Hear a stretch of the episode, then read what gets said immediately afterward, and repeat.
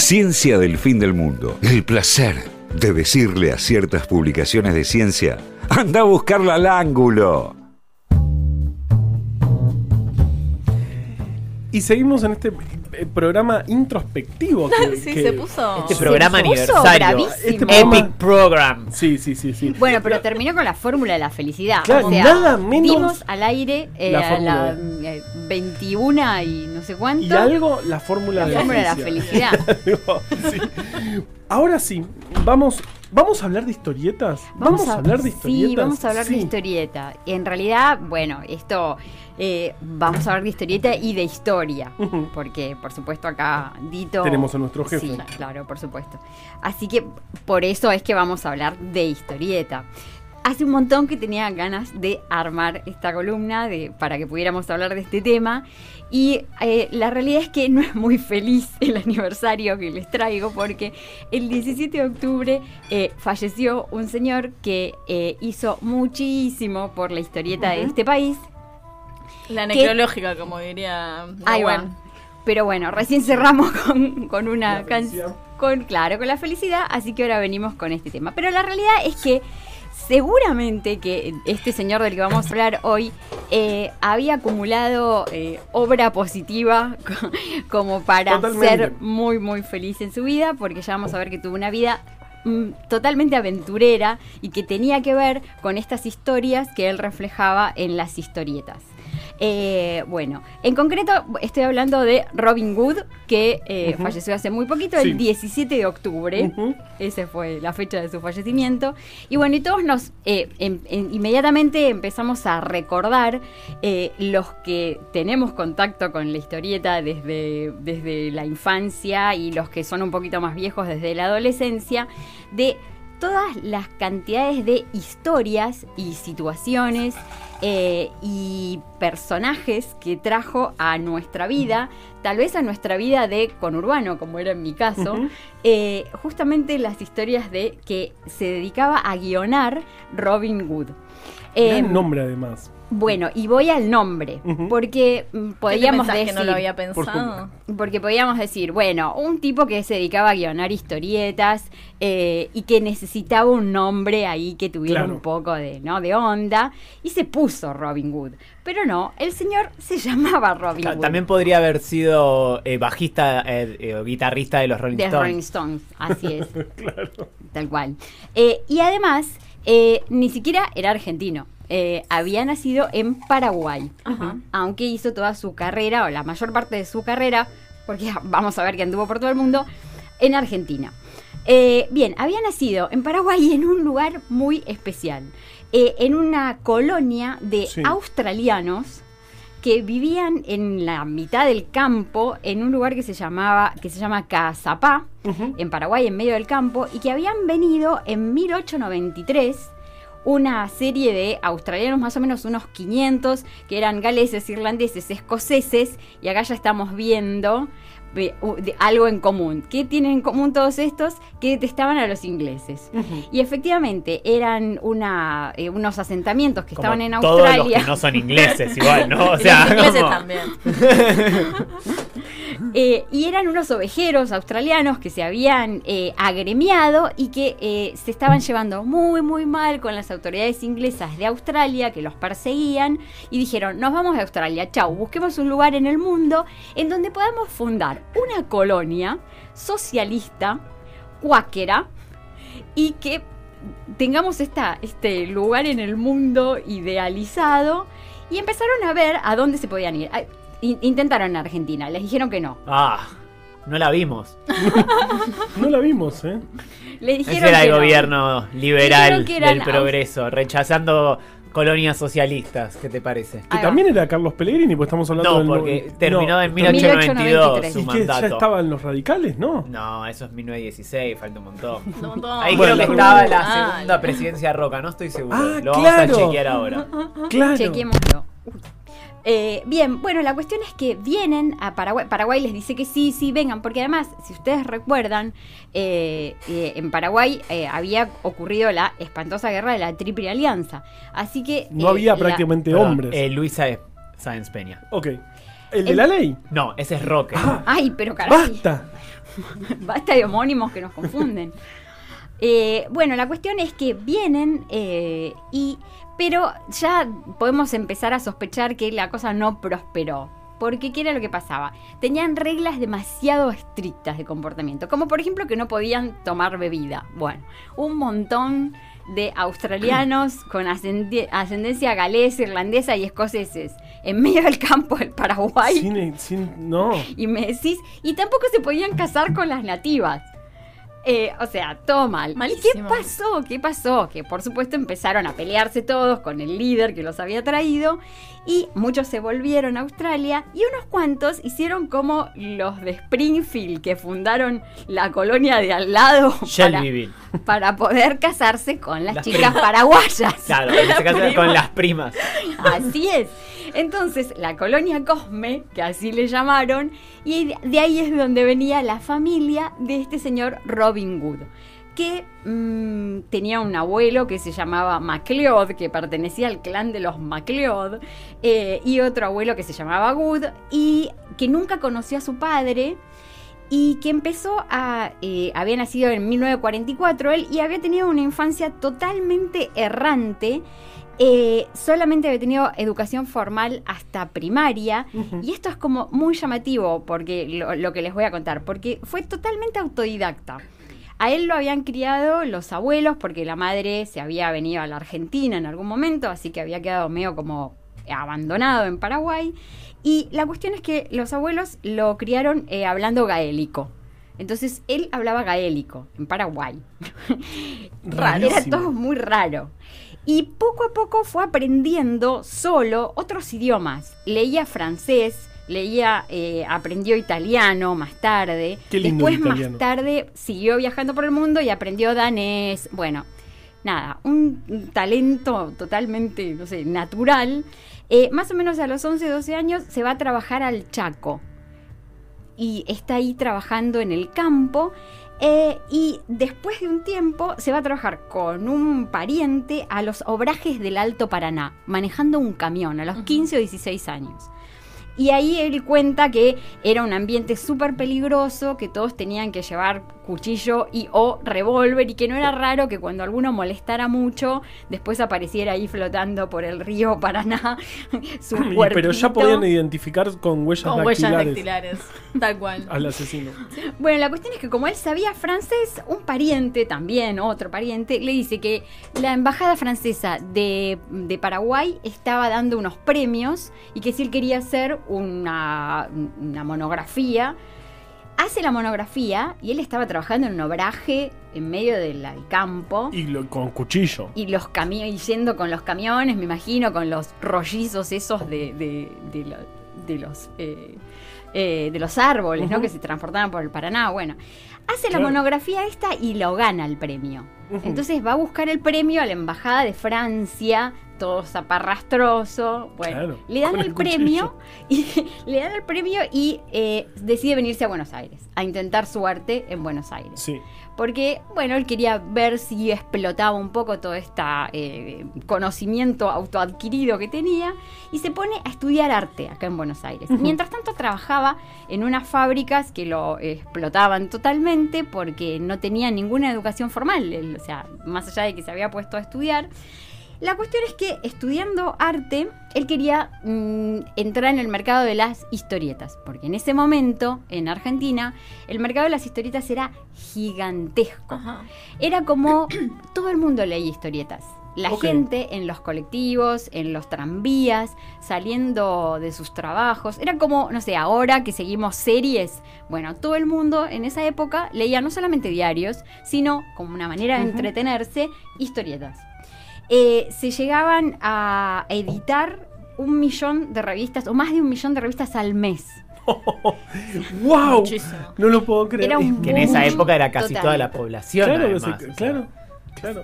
Literalmente todo el mundo andaba con Todo una revistita de historietas tenía- en la mano. Sí, sí, sí. Entonces él dice, bueno, yo me quiero meter en este mercado, voy a, eh, a dibujar, voy a ser dibujante de historietas. Pero le va muy mal como dibujante, o sea, era muy, muy malo. Y se, da está casi por darse por vencido cuando conoce a una persona, a un dibujante absolutamente genial, que es Lucho Olivera, Sí. Luis Olivera. Y Lucho Olivera le dice, mira, vos en realidad lo que tendrías que hacer es guiones, porque acá lo que falta son guionistas. A mí me dan unos guiones que son una porquería para escribir. Y bueno, empiezan a pensar y dice, eh, a los dos les gustaba la historia de Sumeria. Bien, un paraguayo y un argentino En un bar, me imagino. En, el en un bar de mala "Hablemos muerte. de- Que sí. es el tema más aburrido de toda historia. ¿En serio? Para mí, no sé. Bueno, la seguramente cuestión es hay que gente si, que no le es, gusta. si no es Unión Soviética, él no te lo agarra. No, es como que hay muchos temas entretenidos. Como por los sumerios Soviética. no es bueno, ellos. ellos Para estaban mí. encantadísimos con la historia de Sumeria estaba- y les gustaba a los dos. Y así es como nace uno de los héroes de historietas más famosos de Argentina, que incluso tiene club de fans y una revista que se publicó durante un montón de tiempo, que es Nippur de Lagash. Nippur Ajá. de Lagash es el, Claro. el héroe que sale ahí de esta unión de Lucho Olivera eh, y Robin Hood.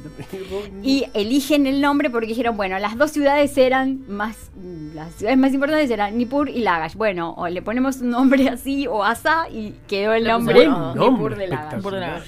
Eh, no solamente eh, empiezan a escribir sobre eso, quiero decir, empieza a escribir Robin Hood sobre eso. Ah, bueno, la cuestión es que Robin Hood vivía en una pensión que no tenía, por supuesto, ninguna forma de comunicarse. Le da los guiones a Lucho Olivera y Lucho Olivera los, pa- los pasa a la, a la revista en donde él trabajaba en ese momento, que era la editorial Columba, que fue también una de estas ultra mega gigantescas, eh, y se los aceptan. Y le deciden que se los van a comprar todos. Todos los guiones. Y él, bueno, cuenta, porque es- era un tipo que valía mucho la pena escucharlo, eh, porque la verdad que era tenía un anecdotario así como gigantesco de toda su vida.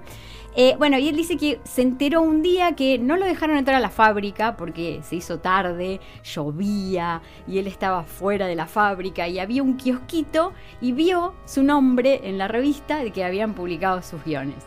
Entonces se fue como corriendo prácticamente a la, a- a la editorial a ver qué, bueno, qué había pasado con estos guiones. Y ahí es cuando le dicen, bueno, empezó a trabajar para nosotros y te vamos a pagar montones de plata, porque era justamente este tema del boom Claro, se vendía editorial. un millón de, de- historietas, ¿sabes qué? Así que ahí empieza a trabajar. Y él va a la editorial y dice, mira, yo estoy harto de mm, estar todo el día metido en una fábrica.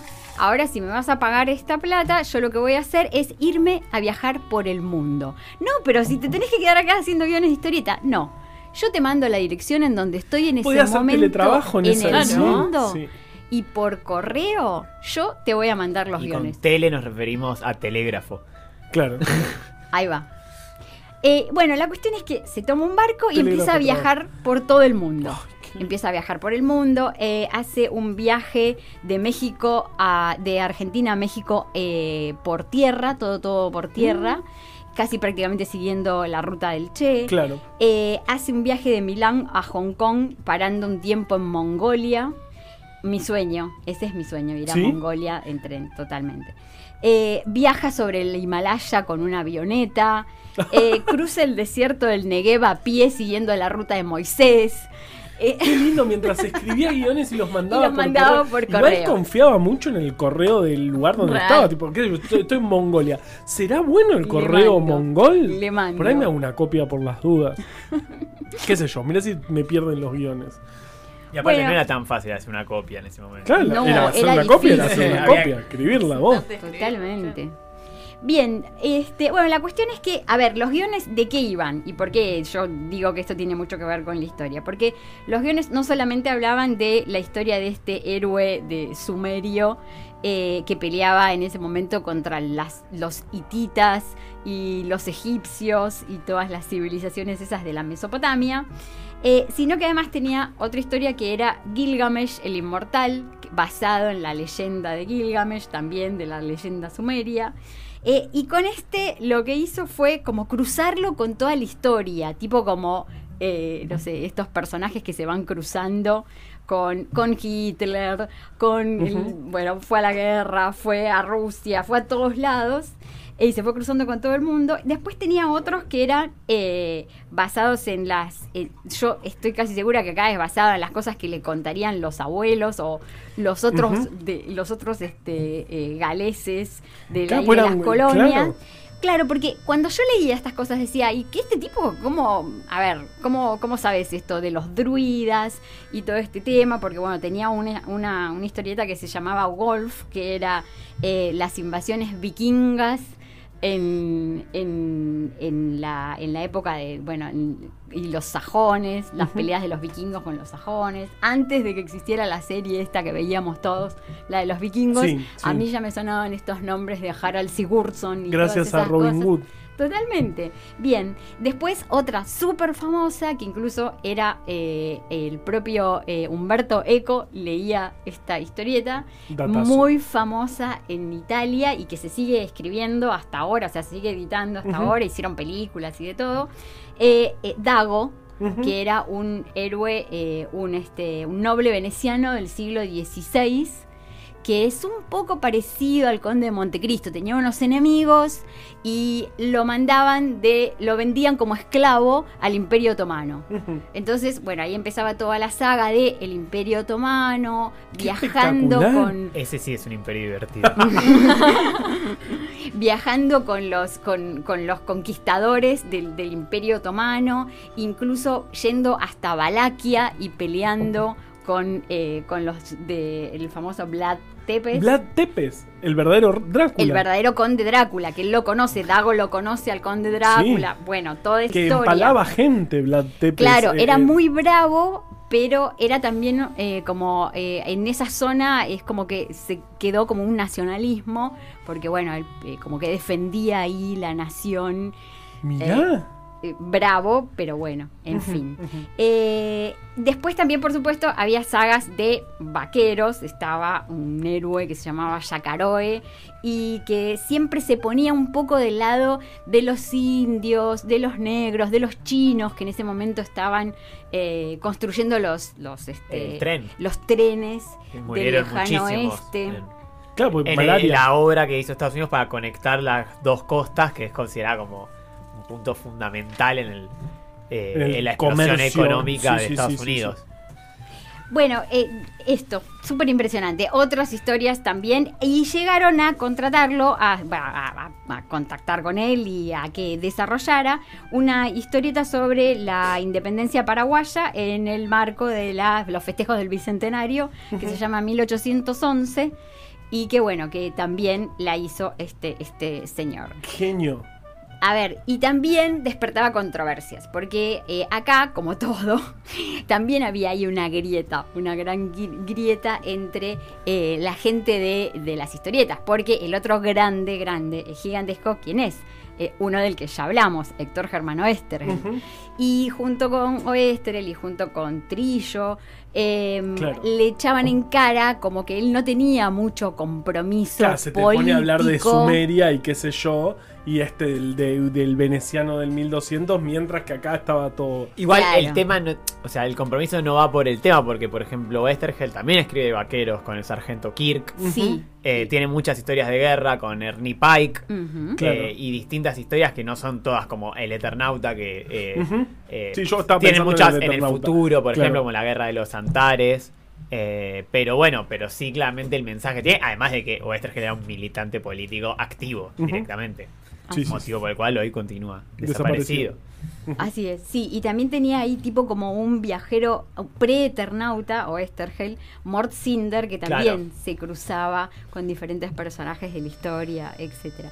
Bueno, pero a ver, les, los tra- les traje a este señor porque justamente Fue su día. fallecimiento. El 17 pero- de octubre, eh, mira. Bueno, y él decía, pero él para defenderse, digamos, de su postura eh, ideológica, él decía que al fin y al cabo él había sido un trabajador toda la vida y sus historietas las leían los trabajadores y era como la verdadera historieta eh, peronista, porque Ah. la leía todo el mundo. Eh, digamos que puede ser un poco ese peronismo del trabajo a casa y de casa al trabajo, ¿no? Claro, sí, Pero bueno. sí. Y hay montones de otros autores eh, de historietas argentinas. Bueno, recién mencioné a Trillo. Bueno, Trillo y Brescia tienen una historieta genial que es Álvar Mayor, que es un héroe de la América colonial, que se supone que el personaje es el hijo del cartógrafo de Pizarro. Wow. Y entonces se, se mete eh, y viaja con estos conquistadores eh, que van buscando el dorado. y, y toda la historieta tiene además un tinte como em- entre histórico y mágico, porque de repente salen ahí, bueno, lo- unos- los sacerdotes o los que guarda- cuidaban eh, los sitios religiosos eh, de cada una de las, de, de las etnias que iban visitando. Bueno, y, y todo ese tipo de cosas. Em, y además de eso, hay otros autores que se dedicaron a historia argentina, por ahí más reciente. Hay una famosa colección de Felipe Piña, pero no me voy a meter mucho e- en eso ahora. Eh, hay un autor que se llamaba Jorge Morhain, que es este era bibliotecólogo, es, creo que está vivo. Entonces es como que tenía Me mucho. gusta esa pro- profesión. Tenía mucho que ver además con todo ese Yo tema. ser Se estudia en Puan, Claro. bibliotecología. Sí. Y tiene buen nombre, claro. Bibliotecología. es precioso. Eh, bueno, la cuestión es que este señor, por ejemplo, hacía una serie que se llamaba Argón y que tenía que ver con Aleja- la época de Alejandro Magno, los, los macedónicos, pero al mismo tiempo también eh, tenía eh, muchas series que tenían que ver con la conquista del desierto, en, los, en la época de los fortines. Eh, la época de eh, la primera eh, expediciones al desierto de eh, Juan Manuel de Rosas, que tanto, del que tanto hablamos acá en Claro. el programa. Campeón del mundial de Campeón del curiosidad. Mundial de Curiosidad, todos del por mundial. vacunarse múltiples veces contra la viruela. En, el, en la única campaña de vacunación a pueblos originarios que Y si se- la quieren escuchar, ¿qué ¿Dónde? tienen ¿Qué tienen que hacer? No No, sé. yo te estoy preguntando. Yo tengo que saber, no sé. No sabés Eh, que para mí yo entraría a Spotify. Spotify, cierto. Claro. Y ahí buscar, no sé, busco Ciencia del Fin del Por Mundo. ejemplo. Y ya que estoy me sigo. Y no te cuesta nada. No te cuesta nada. Perfecto. Perfecto. Eh, bueno, la cuestión es que, mm, eh, como les venía diciendo, también hay otros autores que se dedicaron a eh, historia más reciente, eh, como por ejemplo, eh, bueno, Juan Sasturain, que es el director Que eso de la biblioteca. Dijo que no nombren a Juan Sasturain, por favor.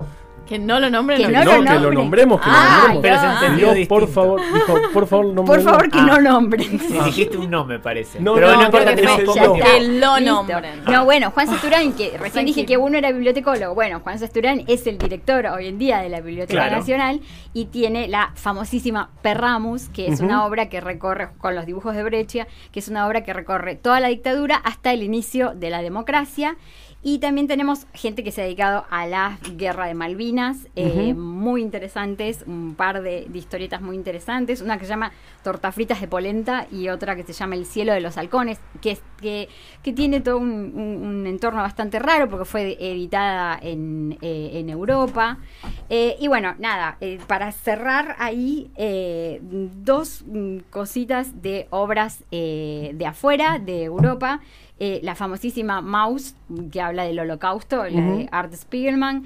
Persepolis, de Marianne De Satrapi. la revolución iraní. Exacto. Yo vi la peli de esa, Y muy una muy, muy terrible que, eh, que toma un capítulo de la Guerra Civil Española, una, la- una masacre que se produjo en una carretera que se llama Paseo de los Canadienses, de un autor que se llama Carlos Guijarro. Eh, una, la verdad, una, una obra totalmente interesante y que rescata además un hecho histórico bastante como olvidado y muy, muy poco, muy poco conocido.